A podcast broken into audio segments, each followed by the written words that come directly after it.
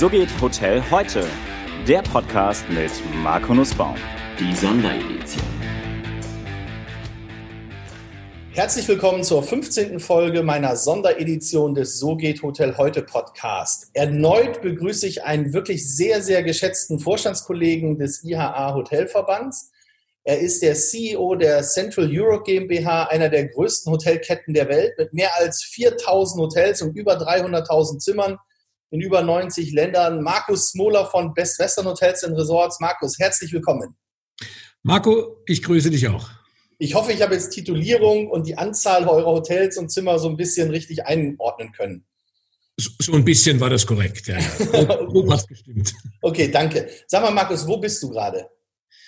Ich sitze heute im Büro. Normalerweise bin ich auch Homeoffice-based, ähm, aber so einmal die Woche fahre ich ins Büro und zufälligerweise ist das gerade heute. Also ich sitze in meiner normalen Umgebung, abgesehen davon, dass ich der Einzige bin, der hier ist, aber ansonsten sitze ich an meinem Schreibtisch.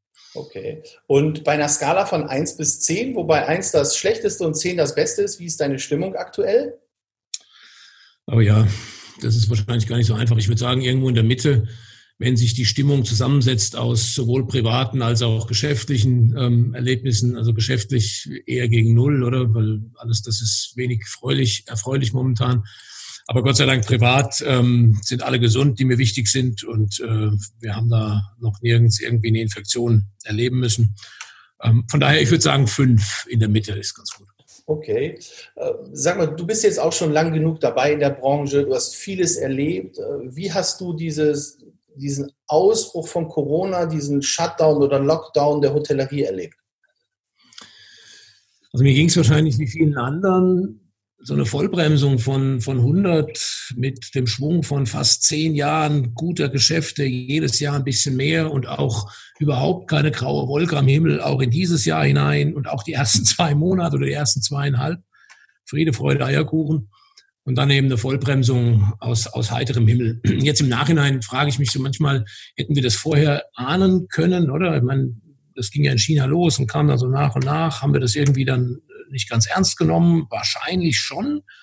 Aber als es dann auf einmal da war mit voller Wucht, ähm, mussten wir halt auch reagieren aus heiterem Himmel. Also so, so Management-Technik wahrscheinlich, äh, Management-technisch wahrscheinlich nicht wirklich gut darauf vorbereitet, sondern dann eben ins kalte Wasser und losgesprungen. So habe ich es erlebt. Ja, wie seid ihr denn, also ich habe auch das Gefühl gehabt, dass wir gerade mal unseren Freischwimmer probieren zu machen in dieser Situation. Ja. Um, was, jetzt ist ja bei euch das auch um, ähm, ein bisschen eine gesonderte Situation. Ihr habt auf der einen Seite Organ eure Organisation, die sich ja äh, um die Unterstützung und um die Marke kümmert für die Hotels. Mhm. Und auf der anderen Seite habt ihr ja Unternehmer, die dann auch dranhängen. Wie, was hast, was hast du speziell gemacht jetzt für, sag ich mal, für euer Unternehmen, für eure Organisation und was habt ihr den Hoteliers zur Verfügung gestellt, um durch diese Krise erfolgreich zu kommen? Welche Maßnahmen habt ihr ergriffen gemeinsam? Ja, in der Tat, die Frage ist gut, weil es sind tatsächlich zwei Dinge. Ne? Einmal, die wir machen als Organisation, aber dann eben auch in Richtung Hotels und das hängt natürlich auch miteinander zusammen. Also wir haben wahrscheinlich so wie alle anderen auch sofort alles, was irgendwie ging, auf Null gefahren, auf, auf, auf, auf ein Minimum reduziert. Wir haben über 80 Prozent der Mitarbeiter in Kurzarbeit geschickt. Wir halten hier die Organisation und das sind so mit unseren Schwestern, äh, Schwestergesellschaften etwa 180 Mitarbeiter. Die halten wir ähm, so Notstrom auf dem Laufenden. Es gibt ja durchaus äh, äh, Bereiche, die, die noch was zu tun haben. Es gibt sogar manche, die mehr zu tun haben als vorher, zum Beispiel Presse. Ne? Da haben wir viel, viel, viel äh, äh, tun können jetzt in den letzten Wochen. Ähm, und haben dann natürlich im gleichen Schritt ähm, die Dienstleistungen für die Hotels angepasst. Also auch runtergefahren, weil eine Vermarktung zu machen, wenn keiner reist, ist ja Blödsinn. Also wir haben Gelder eingefroren, gespart, geparkt ähm, die wir dann, wenn es wieder losgeht, hoffentlich dann auch ähm, gut einsetzen können. Ähm, also einmal angepasste Dienstleistungen in Richtung Hotels, zum anderen aber auch Wege gesucht, ähm, wo können wir den Hotels helfen. Das hat ganz viel mit Wissen teilen zu tun, mit Kommunikation, wir ähm, informieren die Betriebe seit, seit Beginn eigentlich fast zweiwöchentlich mit Newslettern, sammeln dort alles das, was irgendwo interessant ist, was über verschiedene Kanäle kommt, als quasi Dienstleistung zusammengefasst, ergänzen das dann mit äh, Know-how von unserer Seite. Also ganz viel Teilen von Wissen, auch von was machen Hotels gut, Best Practice. Also wir bringen die eigentlich auf dieser Ebene zusammen, um eben durch Wissen zu teilen, irgendwie gemeinschaftlich dann doch ein bisschen besser durchzukommen. Und der dritte Bereich ist, wir haben, ähm, wir haben auch Finanzen angeschaut und äh, haben versucht, Hotels zu helfen, dort, wo wir können und im Umfang, wie wir das können. Okay, das ist ja, sag mal, gerade das Wissen teilen ist ja auch nochmal auf einer anderen Ebene. Wenn man, wenn ich immer gucke im Konzern zum Beispiel, da gucke ich mir an, okay, was ist der Benchmark, wer hat äh, den besten Management Report und solche Sachen. Jetzt ist ja Wissen teilen bei euch, das sind ja alles im Grunde eigenständige Unternehmer, mhm. ihr da habt. Die, die leiten ja alle ihr eigenes Unternehmen da kann ich mir vorstellen, dass so ein, so ein Wissensforum ja wirklich auch ganz fruchtbare Dinge herausbringt dann, wenn die gemeinsam daran ziehen. Klappt das denn, dass die alle teilen oder sagt der eine, uh, das will ich nicht teilen, so wie ich das gemacht habe, das bleibt bei mir? Ja, schau, es ist natürlich unterschiedlich. Ne? Also es gibt da aktivere und weniger aktive. Ähm, das, das, haben, das ist ja glaube ich, in so einer Gruppe ganz normal.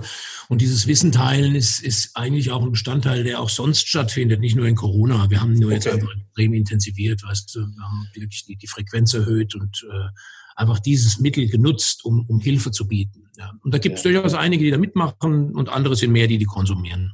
Okay. Wir sind ja, wir sind ja auf den Podcast gekommen, weil ich einen Post bei Facebook gemacht habe und äh, wo es so McDonalds ging, das ist ein Artikel aus der Wirtschaftswoche, äh, in dem stand, dass dort den, den Franchise-Nehmern also sehr stark geholfen wird, dass du gesagt ah, äh, wenn man mal jemand aus der Hotellerie sprechen will, kontaktiere mich mal. Und das hat ja super kurzfristig geklappt. Also vielen Dank an dieser Stelle nochmal dafür. Was habt ihr denn effektiv für eure Franchise-Nehmer jetzt gemacht im Verhältnis zu McDonalds zum Beispiel? Ja, zunächst ja habe ich mich ja quasi für die Teilnahme beworben. Ich glaube, ich bin der Einzige. Du hast mich ja so nicht selbst angerufen, habe ich gedacht, jetzt muss ich mich mal irgendwie aus der Deckung wagen. Spaß beiseite. Das Thema ist ja wirklich äh, spannendes und ähm, die Reaktion war eher spontan. Aber ich freue mich, dass wir darüber reden jetzt. Ähm, ja, ich glaube, es ist unsere Verantwortung als, als ein, und, und jetzt sind wir ja doch ein bisschen anders als ein klassischer Franchisegeber, sondern ähm, wir versuchen ja ein bisschen genossenschaftsähnlich ähm, Volumen und Effizienzen und Synergien zu bündeln äh, und die dann eben gewinnbringend für die Betriebe einzusetzen. Also wir erwirtschaften am Jahresende eine schwarze Null. Wir nehmen alles das, was wir erlösen und investieren es eben in Beratung, in Distribution, in Marketing äh, für die Betriebe, um die am Ende des Tages wirtschaftlich erfolgreicher zu machen. So, und dann ist es natürlich in so einer Situation wie jetzt ähm, unsere Verantwortung, finde ich, darüber nachzudenken, an welcher Stelle braucht ein Hotel jetzt Hilfe. Und so haben wir uns dann entschieden, den, den, den Beitrag, also wir haben einen fixen Beitrag und variable Beiträge, die abhängig sind von Umsätzen, die momentan ohnehin ähm, gegen Null laufen. Aber die fixen Beiträge an die Hotels haben wir dann im April komplett ausgesetzt, haben also den, den Hotels quasi kein, kein Geld in Rechnung gestellt, auch, auch nicht jetzt im Nachhinein. Haben jetzt im zweiten Schritt im, im Mai die Beiträge gestundet und sie auf einen späteren Zeitpunkt verschoben. Ähm, also das sind jetzt zwei Monate, wo wir versucht haben, Hotels entgegenzukommen, um deren Liquidität äh, ein Stück weit zu schonen und nicht noch zusätzlich zu belasten. Und das ist für uns in unserer Organisation, ich habe es gerade eben gesagt, so ein bisschen genossenschaftsähnlich, ist das schon ein großes Paket. Also so zwei Beiträge von 200, 250 Hotels, äh, zwei Monate, ähm, das ist dann schon eine ordentliche Summe. Ähm, und wir müssen ja immer aufpassen, dass wir auch, wenn es dann wieder ein bisschen losgeht, auch in der Lage sind, ähm, Vertriebspower und, und Marketingpower zu entwickeln, um eben dann wirklich die Hilfe zu sein, wenn die Betriebe sie wirklich brauchen. Also ein bisschen eine Gratwanderung. Aber das ist eben, glaube ich, unsere Verantwortung, da hineinzuschauen, an welchen Stellen braucht ein Hotel jetzt Hilfe und wie können wir dazu beitragen. Sag mal, wie ist das grundsätzlich strukturiert? Es gibt ja jetzt diese ganzen Themen, Kurzarbeitergeld, Versicherung, all das. Sind die, sind die Unternehmer bei euch autark und schließen jeweils ihre eigenen Versicherungsverträge ab oder habt ihr Rahmenabkommen, wo ihr das vorgibt und die gehen dann rein? Und wie ist das jetzt in den Verhandlungen mit den Versicherungen? Unterstützt ihr? Seid ihr federführend oder verhandelt jeder für sich selbst? Wie, wie läuft das bei euch ab? Also grundsätzlich ist jeder Unternehmer frei in seinen Entscheidungen, was solche Dinge angeht. Ne? Also jeder kann sich versichern, wo er möchte. Wir haben allerdings über unsere Schwester, äh, die Progros Einkaufsgesellschaft, äh, Rahmenverträge verhandelt. Ähm, schöne, schöne Grüße an Jochen Oehler an dieser Stelle. Ja, mache ich gerne. Sehe ich nachher zum Mittagessen. Okay, super. Ähm, ähm, also über, über, die, über, die, über die Progros sind eben Rahmenverträge verhandelt, die natürlich hilfreich sind und ein großer Teil der Hotels nutzt diese auch. Ähm, so und dann haben die jetzt unter Umständen in dieser Zeit auch einen Vorteil. Aber es ist grundsätzlich äh, äh die Entscheidung des Hotels.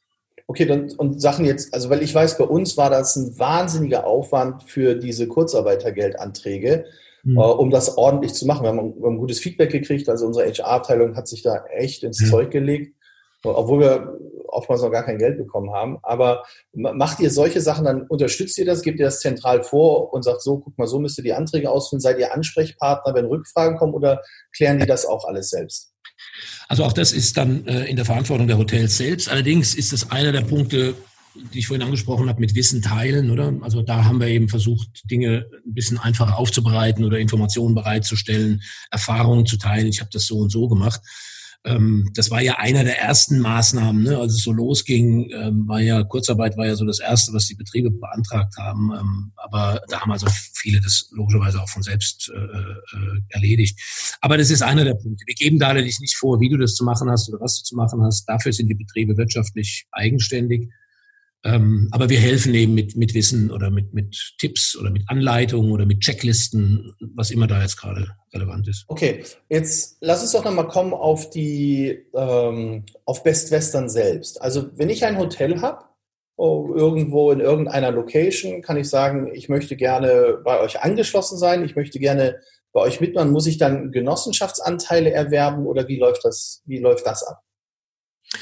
Ja, generell ist, ähm, also Best Western ist ja eine, eine Heimat für sowohl individuell geführte Hotels, also einzelne, als auch für kleine und größere Hotelgruppen. Immer dann, wenn der Betrieb das Gefühl hat, ähm, dass wir die Dienstleistung, die wir bringen, dass die helfen können, das Hotel erfolgreicher zu machen ohne uns. Also das mhm. ist eine relativ einfache Entscheidung. Wir mögen uns alle und wir trinken auch gerne mal zusammen ein Bier und treffen uns auch zum Austausch, aber in erster Linie steht natürlich die Wirtschaftlichkeit ähm, im Vordergrund. Und äh, theoretisch kann jedes Hotel bei uns angeschlossen werden, wenn es denn Sinn macht in puncto, passe ich da dazu, haben die das richtige Produkt für mich, ähm, bin ich mit meinem Hotel, was die Standards angeht und die Ausstattung äh, so, dass es da hinein passt. Ähm, und wenn das alles Sinn macht und alles möglich, also alles zusammenkommt, ähm, dann unterhalten wir uns intensiv und äh, gucken, an welcher Stelle können wir dem Hotel wirklich helfen. Und das ist, glaube ich, auch ein wichtiger Bestandteil gerade in, in, in dieser Organisationsform, dass wir ziemlich genau schauen, macht das am Ende des Tages auch einen Sinn, weil irgendeinen anzuschließen, nur um der Beiträge willen ähm, und dann hinterher aber die Scherben kehren, weil es hinten und vorne keinen Sinn macht, ähm, so ist eben, ist eben keine gute Lösung. Und ja, die Hotels kommen dann zu uns und kaufen einen, eine Aktie. Wir lösen das über eine kleine Aktiengesellschaft, also die Best Western GmbH an sich als Vertragspartner für die Hotels hat eine Muttergesellschaft und das ist eine kleine Aktiengesellschaft, die DHAG Hotel Service AG, die wiederum auch die Mutter der Procross ist und so hängt das zusammen. Mhm. Und an dieser Aktiengesellschaft kaufen die Hotels eine Aktie, ähm, die dann äh, für die Zeit, in der sie bei uns sind, äh, sie zum Aktionär macht, einmal dann zum Miteigentümer aber im zweiten Schritt, und das ist eigentlich der wichtigere, zum, mit eben den Hotels ein Stimmrecht äh, äh, vermittelt oder erteilt, äh, an dem sie eben dann an wichtigen Entscheidungen mitentscheiden können. Ich glaube, wir sind so die demokratischste Firma, die es gibt auf der Welt. Ähm, ja. Denn Entscheidungen werden bei uns von Hotels getroffen, weltweit übrigens, ähm, national, aber auch international. Das ist eines der Grundprinzipien dieser Organisation.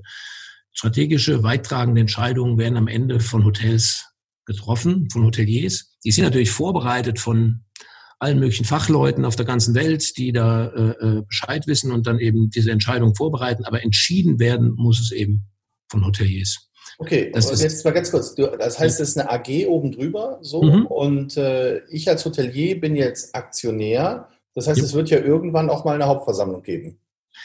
Irgendwann ist immer einmal im Jahr gibt's, genau. gibt, also da sind, da unterliegen wir dem gleichen Aktienrecht wie ähm, Daimler-Benz oder Siemens.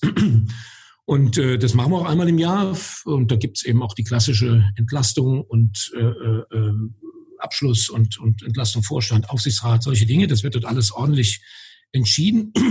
Und es wird auch über eine Dividende entschieden. So dass denn äh, möglich ist. Äh, das war Gott sei Dank die letzten Jahre immer gut möglich. Äh, dieses Jahr sieht es vielleicht ein bisschen anders aus. Das werden wir dann eben Ende des Jahres entscheiden. Okay, wie kriege ich dann die Interessen vereint da drin? Dass einige sagen, hey, oder wie, wie habe ich die Möglichkeit zu sagen, ich kaufe jetzt eine Aktie und bin zehn Jahre bei euch mit dabei und jetzt gucke ich, wie mir ein Shareholder Value sich entwickelt hat.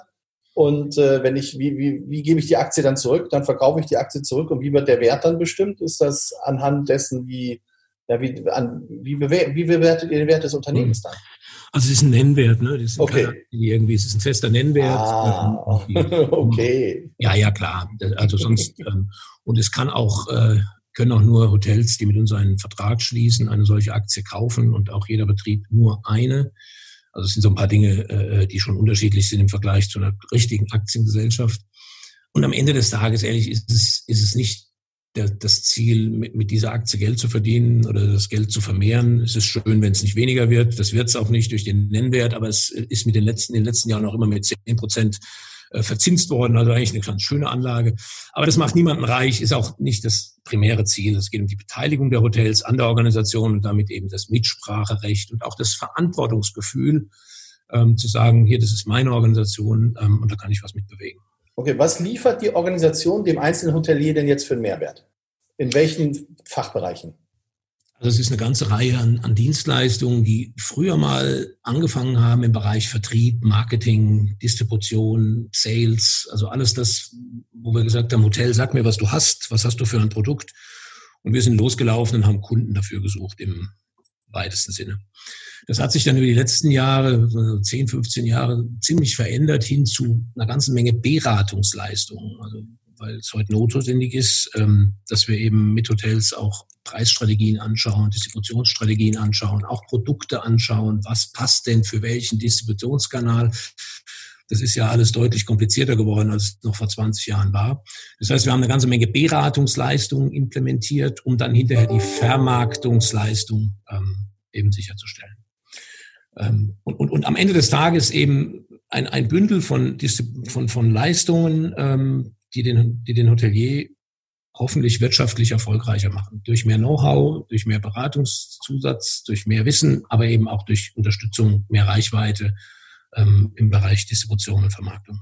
Okay, gut. Jetzt, jetzt habe ich ein Hotel in Hamburg und sage, alles klar, Markus, ich habe es gerade übernommen. Äh, ich würde das gerne machen. Also, aber was nehmt ihr mir wirklich ab? Nehmt ihr mir die Buchhaltung ab, wenn ich möchte? Ja, ist ein optionaler Bestandteil. Ne? Also wir haben ein Leistungspaket einmal, das Best Western anbietet. Das ist äh, Beratung im Bereich Distribution und eben Distribution und Vermarktung. Wir haben eine Schwestergesellschaft, die Unitels Consulting, ähm, okay. also neben der Procross eine zweite, die auch Buchhaltungsleistungen anbietet. Wir haben mit der Procross eben auch Einkaufsdienstleistungen. Wir können dir sogar das Management anbieten über die Unitels. Also so mittlerweile ist, ist das so zu einem fast Volldienstleister geworden. Ihr, könnt, ihr ähm. macht richtig Managementverträge dann auch? Ja, wir machen Managementverträge über die Unitels, also nicht Best Western, sondern die Schwester, aber im Grunde aus der DHAC, was ich vorhin geschrieben, ja, geschrieben ja, ja, habe, ne, aus der DHAC, äh, aus dem ganzen Konstrukt heraus, ähm, können wir, bieten wir auch ähm, Management von Hotels an und machen das heute auch ähm, und, und führen dann klassisch Management äh, ein Hotel im Auftrag des Eigentümers. Okay, das heißt also, ich habe ein Hotel, da kann ich sagen, Markus, pass auf, so eigentlich, ich, mir ist die Immobilie wichtig, kümmere dich drum, der Rest macht bitte alles fertig, dann macht ihr Management, dann habt ihr Verkauf, Distribution, Buchhaltung über die Unitels, Einkauf ja. über die Progress und das ganze Ding läuft rund. Absolut, genau. Ein bisschen eine One-Stop-Shop-Lösung im Grunde. Ähm, da müsste ja jetzt nach Corona, glaube ich ja, das ist ja, wenn ich mir angucke, was ist der Pain Point für viele Hoteliers momentan, das sind ja die ganzen Zusatzaufgaben, die auf mich als Hotelier zukommen die ja nichts damit zu tun haben, dass ich meine Qualität im Haus erhöhe, dass ich die mhm. Stimmung meiner, meiner Teammitglieder erhöhe, dass die äh, Atmosphäre für meine Gäste besser wird, ja, sondern das geht ja die ganzen administrativen, gesetzlichen Vorgaben und, und, und. Also sprich, ich könnte mich bei euch anschließen, ihr nehmt mir den ganzen Pain weg und als Hotelier kann ich mich endlich wieder um mein Haus, um meine Gäste und um meine Mitarbeiter kümmern. Ja, also theoretisch ist das machbar, oder? Ähm, in verschiedenen Stufen je nachdem, was, wo eben der, der, der, der Schuh am festesten drückt ähm, oder wo du eben den größten Hilfebedarf brauchst. Ähm, da kann man das schön stückeln und eben schubweise oder wie so ein Baustein eben hinzunehmen, bis hin zu einem kompletten Management. Da bin ich komplett los ja. und ähm, kriege am, Jahr, am Monatsende dann meinen Report. Ja. ja, das ist ja super. Wie viele Hotels habt ihr in Deutschland momentan? 220. In, und wo in, wollt ihr hin? Na, pass auf, 220 in dieser Region, wir nennen das Central Europe, um die wir uns kümmern. Das ist Deutschland, Österreich, Schweiz und noch ähm, ein paar osteuropäische Länder. Der größte Löwenanteil davon ist in Deutschland, das sind etwa 180, 185 Hotels. Und habt ihr so eine Zielsetzung für euch, dass ihr sagt, hm, jetzt guck mal, wie sich der Markt verändert, gegebenenfalls, ob der ein oder andere Übernahme mit dabei ist und dass ihr sagt, wir wollen mal auf 300 Hotels kommen in Deutschland? Kann ich mir total gut vorstellen. Ich sehe überhaupt keine Begrenzung, also zumindest keine irgendwie, die man in Zahlen festschreiben müsste, nach dem Motto, so jetzt sind wir bei 300 und jetzt äh, ist alles gut. Ähm, es kommt wirklich drauf an, dadurch, dass wir ja verschiedene Produkte haben, die wir anbieten können. Also wir bieten zum Beispiel an, ein Hotel anzuschließen unter einem Full Brand, wie wir das nennen. Dann wird eben aus dem Parkhotel das Best Western Parkhotel. Ne? Ähm, oder äh, wir bieten ein Produkt an, wir nennen das Soft Brand. Dann schließt sich das Parkhotel bei uns an, bleibt auch das Parkhotel, aber profitiert von all den Dienstleistungen, die wir für das, für das Hotel erbringen. Also wird quasi soft gebrandet bei uns angeschlossen, aber erhält die ganze Reichweite an, an, an, an Vertriebsdienstleistungen. Okay, welche Marken sind denn jetzt da aufgehaben? Ich weiß, ihr habt eine neue Marke gelauncht, eine sehr designige Marke. Welche, also welche Marken bietet ihr in eurem Portfolio an?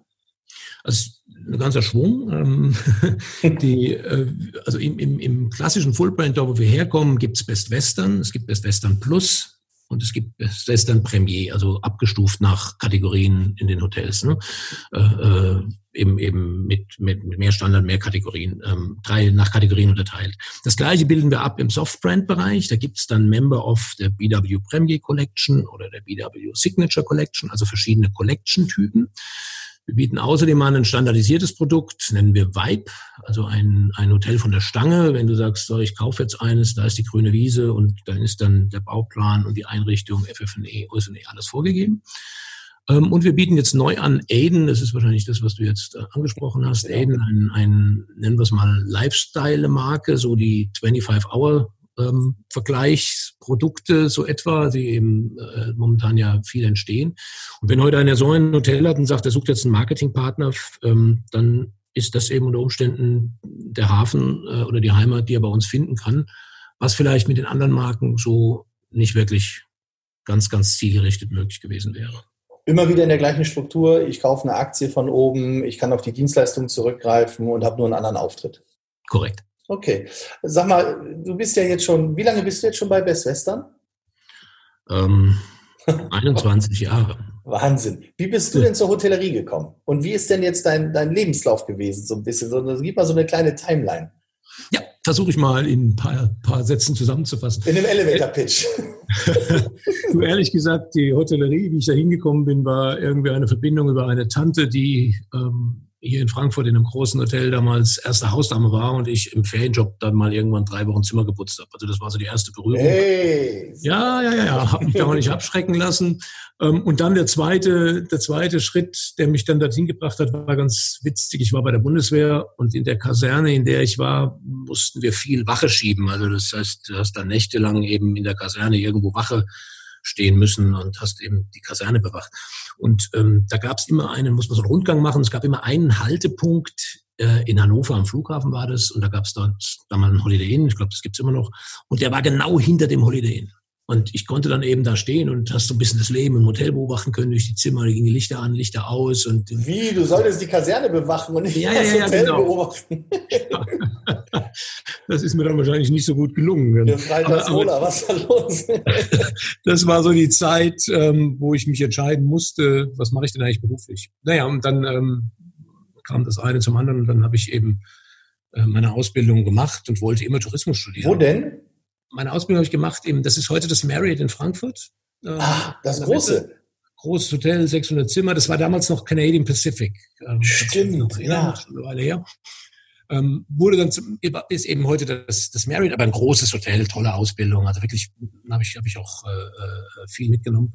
Und wollte dann danach eigentlich irgendwann Tourismus studieren und hatte dann auch meinen Studienplatz ähm, an der FH in Worms und dann ging die Grenze auf. Und dann mussten die Bewerber für diese Studienplätze eben aus dem Osten auch berücksichtigt werden. Dadurch hat sich meine Wartezeit ein Stück verschoben. Naja, und dann habe ich halt angefangen, dann bin ich zu Steigenberger, habe bei Steigenberger angefangen zu arbeiten im Sales, da wollte ich immer hin. Und dann, In welchem Hotel? Ähm, Frankfurt Airport? Am, am Flughafen, genau, ja. Hast du ähm, da unter dem, mit dem Thomas Kraft zusammengearbeitet? Ja, gerade so. Der, der, Also gerade so ging der gerade und ich kam da, das war der gleiche Bereich, ja, das hat sich, glaube ich, in zwei Monate überschnitten. Super. Ähm, aber das war die Zeit, korrekt. Und dann war ich ein Jahr lang dort am Flughafen im Hotel und danach bin ich in die Hauptverwaltung in ein regionales Salesbüro. Ähm, und dort war ich ja lange, zehn Jahre.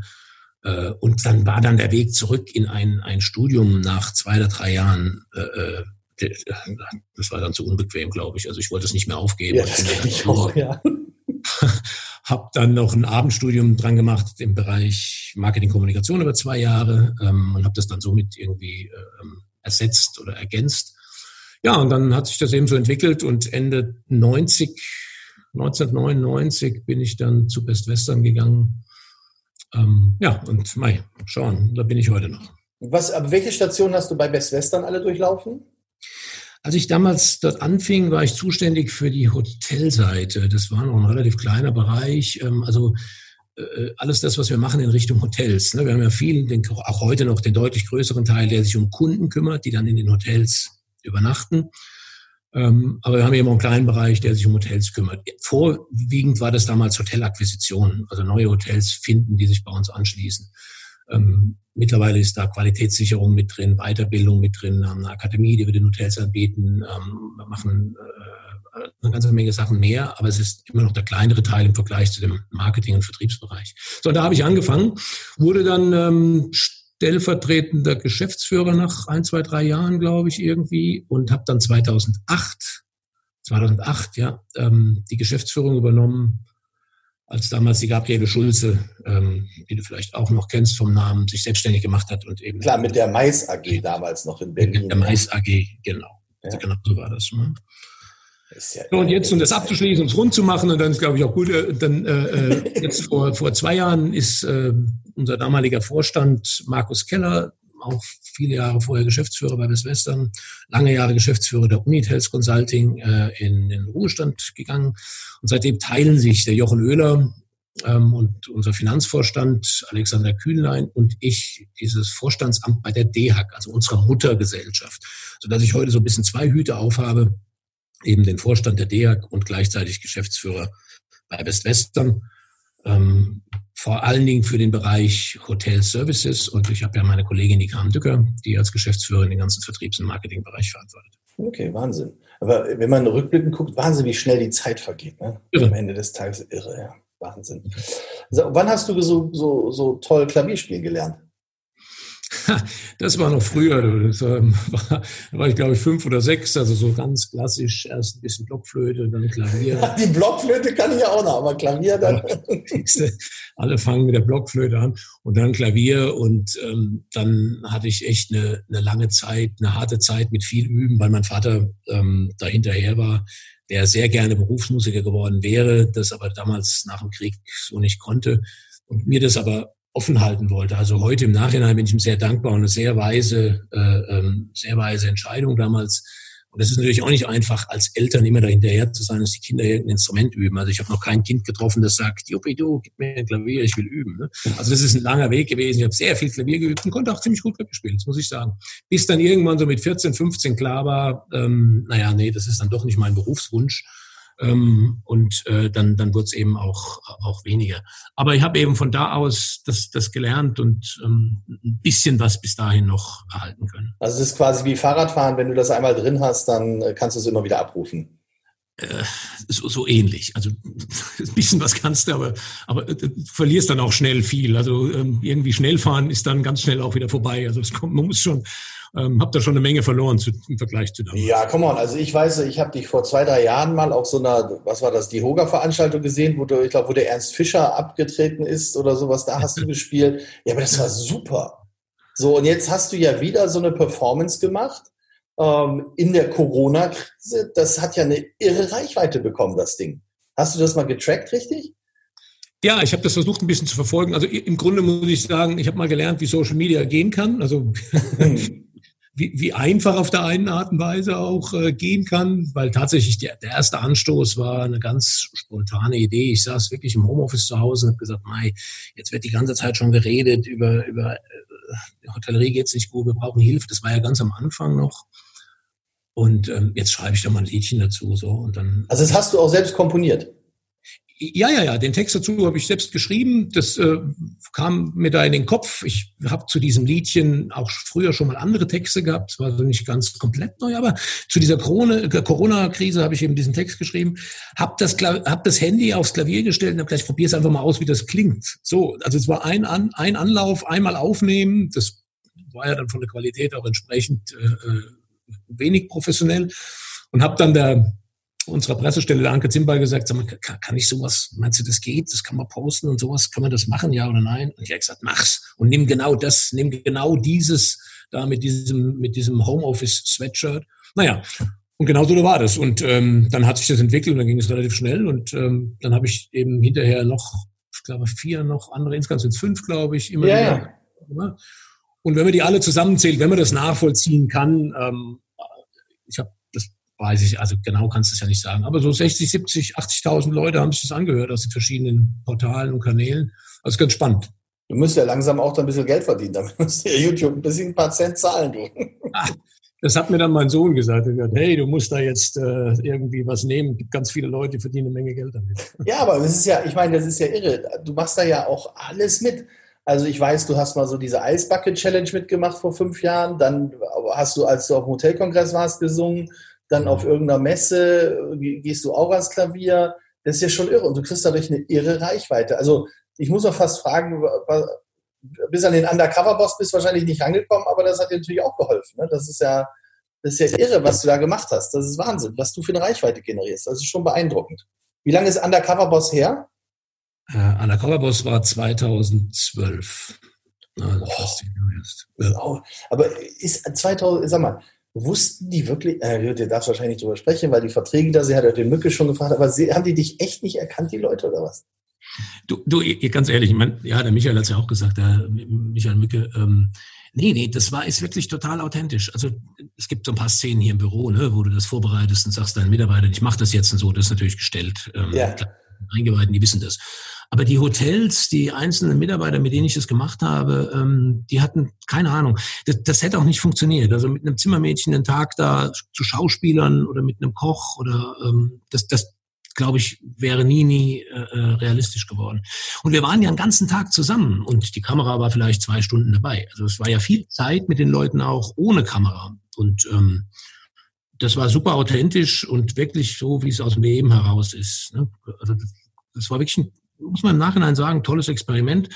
Ähm, für mich gut, ich glaube für die Mitarbeiter war es, sehr wertschätzend und ähm, ja, das ging war gerade so die Zeit, wo es losging mit Mitarbeitermangel und und, und Fachkräftemangel und und sowas. Und ähm, genau in diese Zeit kamen wir da hinein mit mit wir müssen gucken, dass es auch Mitarbeitern ordentlich geht bei uns. Also diese ganze Wertschätzung und die ganze Priorisierung dieses Themas überhaupt, das hat damals so angefangen und dafür war es super super hilfreich. Die, ähm, wenn du sagst Mitarbeitermangel, ein bisschen das Image aufbauen. Es gibt ja auch so ein Thema, ich habe das immer, wenn ich mal angefragt werde, dass wir sagen, was ist mein Return on Speech? Also wenn ich irgendwo einen Vortrag halte. Du bist ja auch ein wirklich gefragter Vortragsredner oder Speaker. Also wenn ich gucke, wir haben mal geguckt, du bist bei Speakers Excellence gelistet und überall.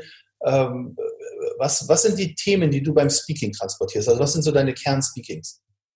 Ein Thema über, im Grunde ist es ähm, Menschen emotional erreichen, darum geht's. Ähm, ist irgendwann mal entstanden in Richtung Kunden, also wie kann ich Kunden emotional erreichen und damit Gästeerwartungen übertreffen. Ja. Also der, der, der Anfang da dabei. Ähm, aber das lässt sich natürlich auch gut auf Mitarbeiterführung übertragen, weil Gäste und Mitarbeiter haben eines gemeinsam, sind beides Menschen. Und ähm, wenn du denen irgendwie emotional was vermittelst oder sie sind am Herz gekitzelt oder im Bauch gekitzelt, ähm, dann, dann bewirkt das ja das Gleiche bei der oder bei der Zielgruppe. Ähm, und, und so ist dieses Thema, wie gehe ich mit Leuten um, wie kann ich sie emotional gewinnen, wie kann ich vielleicht Erwartungen sowohl an Arbeitgeber als auch an einen Dienstleister, an ein Hotel, ein Restaurant übertreffen. Ähm, das ist ein spannendes Thema und das ist nicht nur für die Hotellerie gut und so kam es dann irgendwann, dass ich ähm, Vorträge nicht nur in der Hotellerie gehalten habe, sondern eben für eine ganze Reihe von verschiedenen Branchen ähm, weil das Thema ist ja überall das Gleiche. Also die, die Herausforderungen haben ja alle. Mhm. Und ähm, irgendwie gelingt das ganz gut aus den Erfahrungen, die wir hier gemacht haben, also Dinge, die wir umgesetzt haben und die wir hier versucht haben in unserer Gruppe, die eben auch weiter zu erzählen und zu kombinieren mit eben einem Vortrag, an dem ich zwischendurch auch Klavier spiele und versuche dann eben die, die Leute im Tagungsraum, die dazuhören, deren Erwartungen auch ein Stück zu übertreffen. Also quasi so das Vortragsthema eben auch im Raum umzusetzen. Und das also funktioniert also, gut.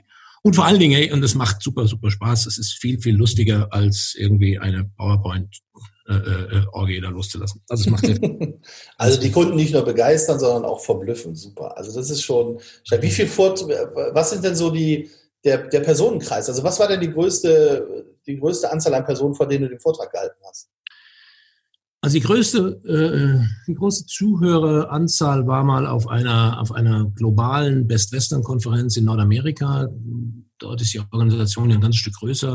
Und die hat mich eingeladen. Und da saßen dreieinhalbtausend Leute im Raum. Das war dann schon, oh. dann schon ziemlich groß, ja.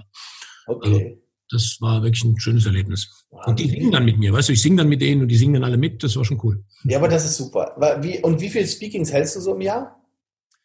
Ähm, das war schon mehr und war schon weniger. Mittlerweile habe ich es ein ganzes Stück reduziert auch und habe es noch nicht mehr so forciert, muss ich sagen. Aber so, sagen wir mal, vier, fünf Gelegenheiten kriege ich außerhalb der Branche. Also raus aus unserer eigenen äh, äh Umgebung. Filterblase. Bitte? Raus aus unserer eigenen Filterblase. Ja genau, ja, genau. Ja, aber ich finde das schön, aber es ist ja spannend zu sehen oder zu hören auch, dass die Leute aus der Hotellerie für andere Branchen äh, gebucht werden, um dort ihre Erfahrungen zu teilen und zu gucken, wie gehen unsere Strategien voran. Also man hört ja immer wieder, ja, so die Hotellerie ist nicht so innovativ. Oh, oh, oh. Mhm. Ich glaube, unsere Branche hat so eine tolle Vielfalt und es hat so viele Möglichkeiten, dass auch andere Branchen darauf aufmerksam werden. Leider Gottes auch viele Mitarbeiter aus unserer Branche immer abwerben. Ähm, ja. Und ich finde, wir sollten uns da nicht verstecken. Und äh, apropos verstecken, ist ja momentan sind ja auch die Verbände ähm, viel in den Medien. Wir haben ja was, was Hotellerie und Gastronomie angeht, eine Präsenz in den Medien wie selten zuvor. Ähm, was ist denn, sag mal was zum Hotelverband noch. Ihr seid, du bist ja auch sehr engagiert. Was hat dich denn dazu bewogen zu sagen, hey, ich mache hier mit auf Vorstandsebene im Hotelverband? Und wie siehst du den Hotelverband? Welchen Mehrwert hast du persönlich für dich? Erzähl mal ein bisschen. Ähm, also irgendwie ist es eine, eine, eine wirklich ein wirklich gutes Engagement in, in vielerlei Hinsicht, das ich am Anfang gar nicht so wirklich einschätzen konnte.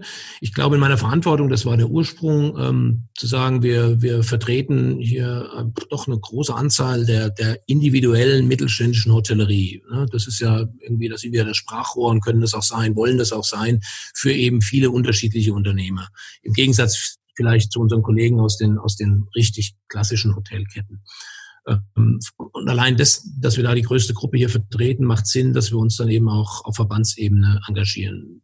Darüber hinaus ist der Verband derzeit tiptop organisiert, oder? Die, die, die Themen, die dort aufgegriffen werden, die Art und Weise, ähm, über Markus Lute und auch ähm, über den Otto Lindner ähm, werden da eben adressiert, werden an der richtigen Stelle auf die richtige Art und Weise eben auch adressiert. Also auch, auch, auch da zu sagen, da würde ich gerne mitarbeiten, ähm, war ein Grund. Jetzt mittlerweile, ne, ich glaube, bin jetzt zwei Jahre, Vorstand, war vorher ein Jahr im Beirat, also noch gar nicht so lang, bin da ja noch eher ein Küken im Vergleich zu dem einen oder anderen, ähm, ist das aber auch ein, ein, Wissenspool, den man da anzapfen kann für sich selbst, ähm, für Entscheidungen, die man später treffen muss, gerade in meiner Rolle jetzt auch hier gegenüber den, den Hotels, die bei uns angeschlossen sind. Also es sind ganz, ganz viele gute Dinge da dabei. Und jetzt gerade in der Zeit sieht man, was das wert sein kann, so eine Verbandsarbeit, wenn sie gut strukturiert ist. Und ähm, also ich finde es klasse, wie die das machen, auch im Verbindung mit dem DEOGA und die Abstimmung damit, wenn, da sprechen wir wirklich äh, äh, aus, aus einer Stimme heraus. Und naja, das eine oder andere ist ja dadurch auch schon äh, bewirkt und erreicht worden. Jetzt gilt es eben darum, nicht müde zu werden und diese Diskussion aufrechtzuerhalten, dass wir da auch noch einen Schritt weiterkommen. Ja, wir haben ja, weiß nicht, wir haben ja fast, glaube ich, 2000 Hotels, die sich jetzt auch diesem Klageverfahren gegen Booking anschließen. Also mhm. das ist, ist auch Wahnsinn, was da initiiert wurde und wie es da weitergeht. Ähm, ja. Hast du schon die neuesten Auswirkungen, also die neuesten, ähm, ja, wie soll ich sagen, die, die, neueste Ausarbeitung zum Thema Rettungspaket gesehen? Ist das was für euch? Fallt ihr da raus, rein? Wie ist das bei euch? Ja, ich habe sie gesehen, zumindest oberflächlich. Ähm, so, so, sind so ein paar Grenzen. Also zwei Dinge, die mir spontan aufgefallen sind. Das beinhaltet ja eine maximale Bezuschussung von 50.000 Euro pro Betrieb. Das ist okay, aber das ist eben auch in vielen Betrieben ähm, viel zu wenig. Momentan wird da ja ge gemessen an einer Mitarbeiterzahl bis 249, wenn ich es richtig im Kopf habe. Ja, genau. Das ist also der Betrieb, der 120 Mitarbeiter beschäftigt, dadurch deutlich größer ist, wird mit dem gleichen Maß gemessen wie eben ein Betrieb, der 20 Mitarbeiter beschäftigt. Also ich glaube, da ist noch irgendwie Gesprächsbedarf. Und das Zweite ist diese Verknüpfung mit, ähm, gehöre ich zu einer Gruppe oder gibt es irgendjemanden, der einen Einfluss hat darauf. Das heißt also, alle Hotelgruppen, so wie ich es momentan verstehe, werden da einmal gefördert ähm, und, und, und eben nicht pro Betrieb. Auch das macht irgendwie keinen großen Sinn. Ja, das stimmt. Also, wann glaubst du denn oder wie habt ihr für euch die Planung gemacht, wann das Geschäft wieder richtig anfängt? Also wann geht's los? Wann glaubt ihr, ist ähm, habt ihr vielleicht das Niveau von 2019 wieder erreicht? Ach, ja, aber gut, ein bisschen Guck mal in die Glaskugel. Du hältst auf ja. deinen Vorträgen auch immer so die Goldfische. Die sind ja auch in so einer Glaskugel. Wirf doch mal rein da den Blick in die Glaskugel. Ein bisschen Glaskugel gehört wahrscheinlich dazu. Wie denn ja. auch? Was soll man denn machen? Ähm, also unsere Einschätzung momentan ist, ähm, dass wir vor 22 äh, nicht in die Nähe kommen werden, wo wir vorher waren. Also wir werden jetzt dieses Jahr nehmen, was, was, was wir kriegen können, was sich irgendwie jetzt hoffentlich langsam belebt und nicht wieder zerschossen wird durch irgendwie eine zweite Welle oder einen Rückfall oder wie auch immer, dass die Leute Vertrauen gewinnen und dann auch wieder reisen und auch wieder in Hotels fahren.